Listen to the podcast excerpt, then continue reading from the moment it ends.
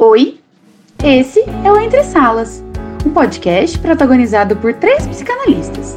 Eu, Isadora Nicastro, Beatriz Lourenção e Jéssica Caçador, que, na falta de presença física e contato mútuo, resolvemos nos juntar para expormos e trocarmos nossas fragilidades, clínicas ou não. Neste corredor, entre uma sessão e outra de análise e entre distintas salas subjetivas, desabafamos e compartilhamos nossas experiências pessoais com a psicanálise. Entre e fique, o espaço também é seu. Gente, estamos no ar com mais um episódio desse podcast Entre Salas. Eu sou a Jéssica. Eu sou a Beatriz. E eu sou a Isadora. E hoje a gente vai bater um papo sobre uma temática polêmica. Então, vem com a gente, aproveita para lavar aquela loucinha que você acumulou e vamos lá. O tema de hoje é o analista rígido. Vamos começar definindo o que, que a gente está entendendo por analista rígido? O que, que vocês estão. Qual que é a definição que vocês dão para analista rígido? Depois eu vou contar a minha. Olha, fazendo uma associação livre, assim, o que me vem à cabeça é o analista Freud, assim, né? O Freud, carona séria, mais velho, né? Comportado, fumando um charuto muitas vezes. Mas é esse, esse homem aí, né? Mais velho, maduro, e que de alguma forma. É, essa é a minha magética, é o que fica para mim, assim. Que de alguma forma tá ali muito sério, né? Muito concentrado nesse trabalho, nessa escuta. É, e, para além disso, esse psicanalista que não tem aí entremeios, né?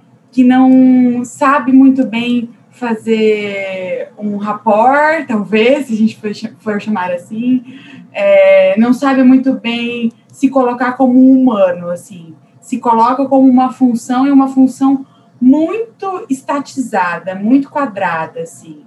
É, então, eu acho que é, é, isso que chama essa coisa do rígido, né? Essa coisa fechada, assim, que não tem muitas voltas mesmo. Sabe que eu estava pensando, isso que você falou, Isa, de não saber fazer rapport, às vezes eu acho que é um, não é um não saber, mas é um não se dispor a fazer, né? De, de se colocar como se é, não desse para ser espontâneo, eu penso, né? Tipo, não desse é, para rir, não desse para ter o feeling ali, né, do que está rolando no momento e se adequar à linguagem, né, é sempre muito sério. É, eu penso um pouco assim, era inclusive é, a, era justamente isso que eu temia ao buscar um analista lacaniano. E a minha primeira escolha foi feita quando eu me dei conta e conheci né, uma analista lacaniana que tinha justamente essa bossa, vamos dizer assim, né? Tinha justamente é, essa espontaneidade, essa fluidez. Era uma mulher, não era tão velha assim, é, era delicada para falar e ao mesmo tempo ria. E aí eu me encorajei a ir buscar uma análise é, lacaniana. Hoje em dia eu já mudei para uma analista que eu considero que é muito mais rígida é, e, e, é muito interessante assim observar é, essas diferenças. E que hoje eu estou super adaptada a esse outro tipo de psicanálise, mas eu acho que se eu tivesse entrado ali na psicanálise lacaniana com um analista rígido, cara, ia ser resistência atrás de resistência, muito mais do que já foi. Acho que é importante definir o que é rapport, né? Vai que nem todo mundo sabe o que é isso. Rapport, para quem não está habituado, é tipo aquela coisa de fazer uma sala, deixar o paciente um pouco mais confortável, porque a pessoa já vem cheia de, né, estática e cheia de medos, travada. Pelo menos foi assim que eu cheguei na minha análise, né? E eu também cheguei com um analista rígido. Ele não era essa imagem do, do velho, né? Do velho que era muito morto, mas era um homem extremamente sério, que não me olhava na cara, e assim, meu Deus, né? Aquele estereótipo do analista congelado, morto, assim. E, putz, grila, é, essa imagem que eu tenho do analista rígido, né? Uma pessoa muito fechada, muito rigorosa, é, que se você marcou às 18, às 17h59, ele não vai abrir a porta para você entrar, ele vai abrir às 18, ponto, e, e não vai sorrir, não vai te apertar a mão. E isso é, é de, né, minimamente de se inibir, né? Eu fiquei muito assim, meu Deus, o que, que eu estou fazendo aqui? Será que eu vou conseguir me abrir com essa pessoa? Porque, né? Então, a gente vai falar um pouco sobre isso, porque será que é só essa imagem de analista que a gente que a gente vê por aí, né? É, essa, esse é o estereótipo, né, que está no imaginário das pessoas. Mas e os outros tipos de analista, né? E eu acho também é só esse estilo de analista que funciona é, eu tenho pensado muito sobre isso e até o meu trabalho com a Isa foi muito baseado nisso, né, de experimentar outras formas de se colocar enquanto analista, né, de exercer essa função e, né, se colocar é, dessa forma, porque eu acredito que não seja só esse o estilo que funciona, que dá certo, e, e talvez é, para algumas pessoas seja justamente esse estilo que não dê certo, né? Que é o que eu comentei como, de quando eu busquei pela primeira vez uma análise e você está dizendo agora, né, Jéssica, de é, se sentir inibida, não saber se vai conseguir se abrir ou não, né? Claro que isso pode ser trabalhado no processo com qualquer analista, né? É, mas eu, eu fico muito nessa tecla, assim, será que é só o rígido que funciona? né, que é, mede milimetricamente cada ação que vai ter, né, o negócio da porta, de não abrir é, é, antes do tempo, é, do cumprimento, que é sempre de uma forma super impessoal, é da conversa do corredor que não vai responder, que não vai ter, enfim, muita coisa para a gente pensar aí. Sabe o que eu fico pensando? Que a gente roubou muito disso na psicanálise, da medicina, dessa coisa da neutralidade, da ciência, né? É, de quando a gente, sei lá, chega em um muito doente, um plantão, por exemplo, e o médico nem te olha na cara, né? Ele só tá ali preocupado em preencher alguma coisa, olhar para o computador, te dar já uma receita, e essa parte humana parece que se perde. E eu acho que isso tem muito a ver com os primórdios aí da psicanálise, né? É, que estava todo mundo ali sendo médico, então o Freud tentando fazer uma, uma fazendo uma tentativa mesmo de comparar, de tra trazer a psicanálise para a ciência, né, de mostrar para as pessoas que o, a teoria que ele estava estudando era válida, para aquele bando de médico ali junto com ele, é, e ao mesmo tempo pensar isso, né? É necessário ser frio para ser analista? É, porque eu acho que talvez a rigidez tenha disso de um sinônimo de frieza. Né? Eu sou frio, nada me toca, e aí nessa posição que a gente se coloca de que a gente recebe tudo do paciente e é ele quem demanda e a gente não acolhe, a gente acolhe a demanda, mas a gente não responde a ela. Bom, mas isso quer dizer que eu tenho que ser frio, então eu não posso olhar na cara? Eu acho que isso é, empaca muitas vezes quem está no início da clínica, porque a gente fica pensando, é, nossa, mas como é que eu vou me portar? Como que eu, assim, desse meu jeito estabanado, como é que eu vou fazer para estar tá ali na clínica é, enquadrada, né? E eu acho essa palavra muito bizarra, assim, nos tempos atuais, principalmente, né? É preciso ser normal. Eu acho que o problema justamente está na normalidade, no enquadramento, e não no contrário, né? Então, a gente descobrir um estilo é descobrir um estilo para além do enquadramento. Justamente, Isa. Conforme vocês foram falando, eu fiquei pensando que essa seriedade está muito associada a essa ideia de profissionalismo, né? E acho que também não só na clínica, em outros lugares. Eu lembro quando eu trabalhava em, em empresa, né, fazendo estágio de, de psicologia organizacional e tal, a pessoa que era séria, contida, enquadrada naquele modelão do que quer ser sério, do que quer ser um profissional, passava mais confiança do que aquele estagiário daquele profissional que brincava, que se divertia, que também falava sério, mas que levava as coisas numa, numa leveza, assim, num tom de brincadeira, muitas vezes, porque, né, é aquela coisa do estilo, né, cada um vai ter essa, essa personalidade aí para além do enquadramento. E aí eu fiquei, eu estava estudando na, na semana passada essa questão do puritanismo, né, que é essa ideia de conter as emoções, de conter tudo, para ficar tudo muito calculado, o que, que diz, o que, que não diz, como que expressa, como é que fala. Isso vem do puritanismo, né, que é um movimento que se inicia lá no século XVII, que traz essa ideia de controle, de que as emoções assim mais acaloradas não podem ser expressas, né? E essas emoções acaloradas estão muito associadas a ao riso, ao humor, ao, à catarse, né, a, a risada explosiva, é, enfim. E, e, meu, por que, né, que uma psicanálise não, não pode ter esse analista que dá risada, assim, de algo que um paciente fala, né, de não pode apertar a mão, não pode, enfim, falar durante a sessão, muitas vezes, né, a gente também escuta por aí aquela coisa de que ah, eu não quero uma psicanálise porque eles não falam nada. eu me lembro que com o meu atual analista, minha primeira sessão é, foi um, bate-papo, assim, porque ele falou bastante coisa. É claro que foi muito diferente de um chá da tarde com senhoras, né? Mas ele disse muita coisa, então isso me surpreendeu. Eu falei, nossa, um estilo diferente, né?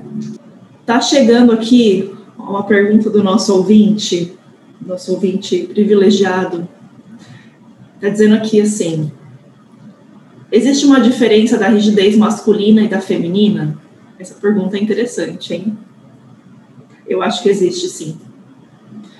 Eu acho que existe uma diferença. Eu acho que o molde da rigidez masculina é muito. É aquele padrãozão, é, é um molde único, né? E o molde da rigidez feminina é muito plural que, que vocês acham a respeito disso? É, eu acho que isso tem a ver com o que o Lacan dizia, né? De que a mulher não existe. E a gente ouve essa frase e a gente fala, mas o que, que, é isso? Então, o que, que eu sou? Né? O que ele estava dizendo é que uma mulher existe. E a gente vai aí se fazendo de uma em uma, né? Uma diferente da outra. E essa coisa do, do masculino, né? parece que tem já muito muito dado como manual, né? Ser homem é ser assim, né? É seguir essas regras e esses padrões aqui, e aí você consegue ser homem, ainda mais um homem analista. É, e eu fico pensando também nessa figura do mestre, porque a gente, enquanto analista, a gente é o contrário da figura do mestre né, do saber do mestre. A gente está ali totalmente no lugar de não saber.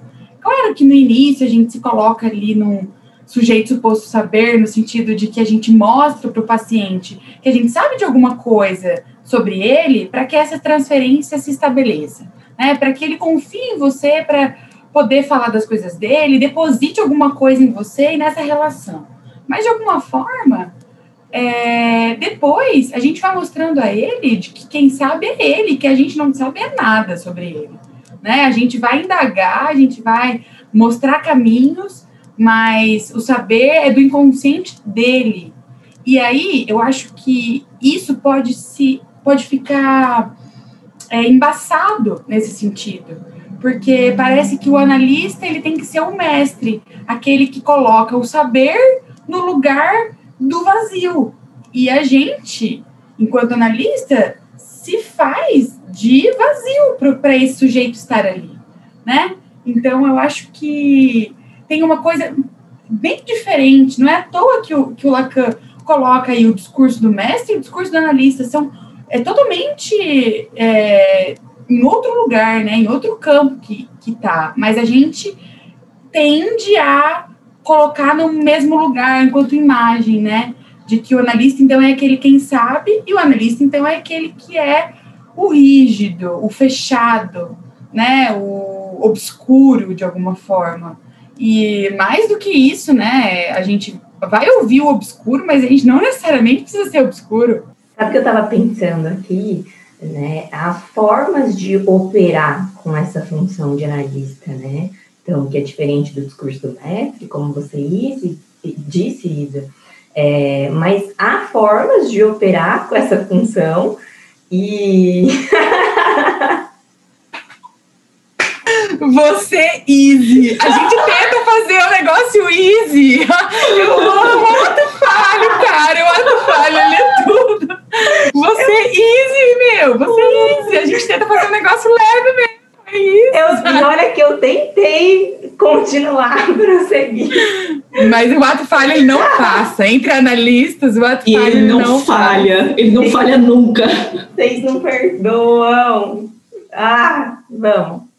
Então, há jeitos de operar com essa função e, e talvez, né, justamente dê para ser mais easy, porque eu, eu, fiquei pirando nessa palavra, né, do que, que é o rígido. E eu acabei de procurar ali no Google é, é, antônimos, né, para esse rígido, porque eu tinha pensado em fluidez, né, um analista mais fluido, mais espontâneo. E aí veio uma palavra que eu achei muito interessante, que é brando né? Um analista mais brando, e eu fiquei pensando nisso, isso, esse, essa brandura, vamos dizer assim, né? Me remeteu a uma leveza, que é possível, né? Operar isso com uma determinada leveza, mas nem sempre, né? E aí eu comecei a pensar que talvez essa rigidez ou essa brandura, elas trocam de lugar, né? A gente vai operando com, com isso. Então, dá para ser é, rígido em algumas ocasiões, brando em muitas outras. Né? Eu acho que a gente pode ir transitando né, nisso quando a gente não é muito rígido, né? Porque aquele que vai ser muito rígido, ele não vai transitar em nada, é, é dessa rigidez, dessa firmeza, né? Mas quando a gente está falando de algo que não precisa ser tão rígido o tempo inteiro, a gente pode colocar muitos momentos de brandura, de leveza, né, e de poder rir, de poder ser um pouco mais espontâneo, sem que a gente perca o rigor com isso, né? Porque é, não ser rígido não quer dizer que você não vai ter o rigor, pelo contrário, mas é, é de um outro modo de operar que também funciona, né? Que a gente também consegue é, fazer é, é, e funcionar nessa função aí de analista, sendo mais brando, sendo não rígido o tempo inteiro. E eu acho que é uma coisa que, pensando nessa, nesse ato falho lindíssimo, é, eu acho que a prática nos faz ser easy. Eu acho que no começo é tudo muito pesado, assim. A gente, e eu, e eu recebo analisantes psicólogos, estudantes de psicologia, que estão começando aí essa prática clínica, e é muito difícil realmente, né? É muito difícil tentar fazer o easy. E, cara, o easy ele só vem com a prática, assim, é muito na praxis mesmo, assim, de você poder receber, e às vezes um caso difícil, assim, pesado, e que a gente estando easy, a gente é, consegue operar nesse caso pesado, muito mais do que falando, fazendo uma intervenção ou outra, sabe? Uma interpretação pesada, né? Uma escuta atenta totalmente. Eu acho que é se colocando dessa forma easy, e eu acho que isso só é possível depois é, desses, desses medos todos que a gente carrega para esse início, né? Esse, esses medos parece que fazem com que a gente tente é, seguir uma listinha de coisas que eu tenho que fazer. Então, o que eu tenho que fazer para ser psicanalista? Isso a gente recebe muito no nosso Instagram como pergunta, né? O, como se faz? Como que. É, qual o jeito? Como me portar? Né? Qual roupa usar? Qual tom de voz usar? É, fazer o, o checklist mesmo das coisas, né? Eles querem esse checklist. E a gente quer mesmo, para que seja mais fácil nesse início. E depois a gente descobre que, meu, é tudo menos um checklist, assim. É, é você conseguir construir alguma coisa, ouvir alguma coisa ali e interpretar algo que você nem imaginava, mas que ouviu e que não deu para passar e que foi easy de interpretar, que daí você e o analisante ouviram. E não é uma coisa forçada, sabe? Não é uma coisa que você carrega realmente. Acho que é essa palavra, assim, essa coisa do carregado, né? É, acho que a gente tenta se desbastar disso. A gente quer realmente descarregar para poder estar ali ouvindo, né? Essa coisa do checklist, né? Em alguma medida ele vai ser necessário para a gente se livrar disso, porque de fato não tem como operar na clínica seguindo esse checklist, né? E quando você falou, Isa, eu estou lembrando aqui de um dos primeiros casos que eu atendi depois de formada na faculdade, né? Que eu lembro da sensação que eu tinha atendendo essa pessoa, totalmente inexperiente, né? É, que era uma sensação assim de querer apressar o tempo do, do, do analisando do paciente para que eu sentisse que eu estava fazendo o meu trabalho, assim, para que eu sentisse que estava operando ali, né? E, e, não, e, isso não entrava na minha cabeça. O supervisor falava, falava na análise, o analista falava, isso não entrava. Parece que tem uma coisa que é da ordem da experiência mesmo. Você tem que vivenciar aquilo e, e você entender que não adianta você apressar o tempo do outro, cada um tem o seu tempo. Eu lembro de uma supervisão que eu fiz no início ali dos atendimentos e eu ficava muito é, apreensiva de chegar na supervisão e a supervisora me apontar várias coisas que estavam acontecendo aqui naquele caso e tal, e, e eu não é, pegar isso sem que eu é, fizesse, sem que eu ouvisse da supervisora, né? E aí eu lembro muito que ela falou um negócio lindo, ela falou assim, olha, Bia, é no seu tempo também, né? Não é só no tempo do paciente, é no seu tempo também. Então, é, você vem aqui, eu te aponto várias coisas que eu estou percebendo, a gente conversa sobre isso, é, só que você não precisa se apressar para fazer isso, porque isso tem que passar por você também ali na hora de atender, né? Então, é no seu tempo, é conforme você se sente é, bem para entrar em determinados assuntos, que você sente que é, o paciente vai sustentar isso, né? Ou que você vai sustentar a reação que ele tiver ali entrando em determinado assunto. E eu achei que isso é muito bonito, assim, pensar que a gente também tem um tempo, né? Enquanto ali é, analista. Não é, é no, não é só no tempo do paciente, também não é só no nosso tempo, né? Então, se o nosso tempo for de apressar, assim, nossa, já percebi e tal, não, a gente também tem que esperar o tempo do paciente, principalmente. Mas eu acho que é importante a gente pensar nisso. A gente também tem um tempo, né, para assimilar as coisas, para intervir, para ver como isso se dá, né, se essa intervenção faz algum efeito ou não, e se não fizer, a gente recolhe na nossa paciência de novo e tal, e não se apressar tanto assim, né? Talvez essa rigidez também é, fale um pouco sobre isso, né? Sobre a gente querer é, se forçar a fazer as coisas e fazer rápido, porque já percebeu e vamos andar logo, né? Essa análise não está fluindo, não está indo, né? Uma coisa que a sua supervisora falou, Bia, é de que tem que passar por você, né? essa coisa, essa frase me ficou assim. É, eu acho que essa é a diferença, assim, da imagem do, do psicanalista rígido é, e do que a gente tenta fazer, algo diferente disso, assim. Porque o que a gente tenta fazer é realmente mostrar que passa por nós, né?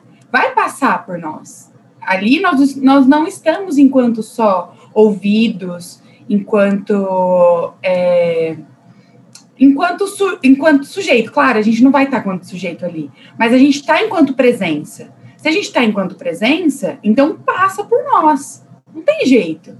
Né? Ele não estaria falando aquelas coisas se a presença do analista ali não estivesse. Então, é, essa ideia do passar, eu acho que é difícil desse analisante conseguir falar coisas se não tiver alguém por, pelo pela qual a gente possa passar por ela, né? Que seja fechada, fechada e aí não tem passagem, né? E aí é, tem, pelo contrário, né? Tem barreira. E eu fiquei pensando também que quando a gente tenta fazer, né? Esse é, passar esse tempo rápido, a gente quer é, mostrar, como a Jé falou, né, para o paciente, de que, olha, eu estou ouvindo, tem uma interpretação, vamos lá, tem um, uma coisa, né, anda rápido e tal. É, a gente faz um contratrabalho, assim. Acho que a gente faz é, uma coisa que é, é difícil a gente saber disso no início, mas a gente faz muito um contratrabalho, porque o trabalho ele está justamente na espera. Ele está justamente. Exatamente. Pode falar. Não, é exatamente isso. Vocês já assistiram sessão de terapia? Aham, uhum, amo. Eu Até porque gostando. tem o Celton Mello, né? Vamos lá. Eu tô assistindo a primeira temporada agora, nunca tinha assistido. E ela é de 2012, essa série, né? E sabe o que, que eu fiquei pensando? Que esse analista lá da primeira temporada, claro, né? Se trata de uma obra de ficção não sei o que e tal, mas eu senti em diversos momentos que esse analista ele, ele apressava, ele, ele atravessava o tempo do paciente, e eu fiquei pensando, meu Deus, era isso que eu fazia quando eu estava começando a atender, não tem nada a ver agir assim. E quando eu me dei conta de que o trabalho na clínica era esperar, né, aguardar, né, e, e escutar só isso, que embora seja só isso, não é tão só isso assim, né, é, a coisa começou a andar de uma outra forma na minha clínica, e, e acho que saiu também uma carga que eu acho que eu tinha de de ser meio agressiva, meio hostil até às vezes, sabe? De cutucar o paciente, não, você tem que falar sobre isso, porque é isso que te incomoda, é isso que, que tá, sabe, pedindo para ser dito. E aí a gente vai estudando, vai se dando conta, né, de que o que resiste, né, no final das contas é o desejo, né? E se aquilo tiver que ser dito, vai ser dito da forma que tiver que ser dito e quando for dito, né? Sem que a gente precise atravessar o paciente com uma intervenção que chacoalhe ele de alguma forma, né? Dessa forma hostil. Agora, sabe o que eu estava pensando? É, dá para ser analista rígido em tempos de internet, em que a gente é, vê um movimento né, de vários, é, várias pessoas que trabalham com a psicanálise se mostrando, mostrando ali o seu trabalho nas redes sociais, é, dizendo como entendem a psicanálise e se propondo a conversar com as outras pessoas. É, e aí eu fico pensando se dá para ser rígido nesse ambiente aí. O que, que vocês acham? Eu acho que ao passo que a gente já se dispõe a estar no Instagram tentando transmitir ali, né, alguma coisa da psicanálise, é, produzir conteúdo que seja da psicanálise. É, se a gente está ali, a gente já está se despindo, eu acho, dessa carapuça toda, né? Dessa. de toda essa capa aí. É, mas não só, eu acho que não precisa estar tá no Instagram agora, né, para trabalhar com psicanálise online, por exemplo. Então, o atendimento online, ele mostra é, muita coisa aí que a gente não tinha visto até então. Então, a casa do paciente, né? Acho que isso é um tema de um episódio só, assim, a gente poder falar sobre isso. Mas eu acho que a gente se coloca, né, já de um outro lugar, estando ali online. E, e eu acho que é interessante que a gente se coloque assim, né? Eu acho que daí a gente pode construir uma nova coisa também uma psicanálise que não perca, como você disse, Bia, o rigor, mas que consiga estar nas outras modalidades também, né? A gente pode fazer um episódio só sobre isso, porque tenho que falar, né? É, e como a psicanálise tem se apresentado nas redes sociais, né? Eu acho que a gente pode já ir para a mesa de centro. O que vocês acham? Uma boa.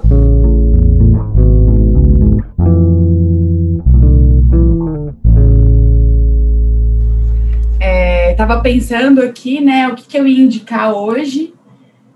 E eu comecei a ouvir, eu vou indicar um podcast. Comecei a ouvir o podcast do, do Christian Dunker, é, falando daquilo. Tenho falando nisso, que é o, a reprodução ali do, do YouTube, mas tem esse novo agora, que é o Falando daquilo, é, que são episódios super curtinhos, assim, e ele traz menos teoria e mais ele. E eu achei interessante de, de colocar aqui, já que a gente está falando sobre o psicanalista rígido, né? Que ele fala da história dele, fala dos avós, né? O que, que os avós trabalhavam, como era a história, como ele começou a escrever, como ele começou a ler junto com o avô, é, de uma forma mais descontraída ainda. Eu já acho que ele é muito descontraído no YouTube, né, no canal dele do YouTube, mas ele, ele fala de uma forma mais descontraída, mais sobre ele, menos sobre teoria. Eu acho que é importante a gente ter esses momentos de ouvir e de acolher esse, esse lugar também para a psicanálise, né? Que está ali no cotidiano, que está no, no entre as teorias, entre as salas, enfim, que está ali em outro lugar, mas que também é psicanálise, né? Também tem uma visão psicanalítica sobre isso. Então eu indico Falando daquilo do Christian Dunker, que é super novo e tá uma graça, assim. Fiquei super emocionada de ouvir. Bia, o que está na sua mesa de centro? Olha, por falar em emoção e podcast, então eu vou indicar um que eu comecei a ouvir ontem. Tem vários episódios já, mas eu comecei a partir do primeiro e já me serviu para me emocionar. Indiquei para Isa ontem, fui falar, fiquei um tempão falando disso, que é o podcast do Pedro Pacífico, que chama Daria um Livro. Quem não conhece o Pedro Pacífico, ele tem um Instagram super legal que chama Bookster. Ele fala de vários livros e etc. E, e, esse podcast ele se destina a conversar com escritores. E aí, logo no primeiro episódio que ele fez, ele conversou com o Walter Ugumani, e assim, tá lindo. Eu chorei ouvindo. Já comecei a assistir, a ouvir o segundo episódio, que é o com Antônio Fagundes. E aí ele vai falando com vários escritores super legais. Eu não vejo a hora de é, continuar ouvindo. Então, vale a pena. Eu chorei ouvindo e acho que vocês vão gostar também. Então, fica a dica aí. É, o podcast daria um livro do Pedro Pacífico. E na sua mesa, Jé? Tem um filme que eu lembrei que eu assisti já, eu assisti em 2012, é, um filme de 2010 chamado Confessions. É um filme japonês, um roteiro bem denso e fala sobre sobre esse clima assim numa escola onde acontece um incidente, um crime, né? E as personagens vão confessando as suas partes ali envolvidas. Muito interessante, bem bem denso, né? Assistam quando estiverem no mood, porque promete despertar angústias e terrores aí. Vixe! Eu é, gosto de filme assim. Se, se é não bom for pra... avisar, né? Senão a gente é vai desavisado. se não for para chorar e passar o dia em posição fetal, eu nem assisto. E esse foi mais um episódio do Entre Salas.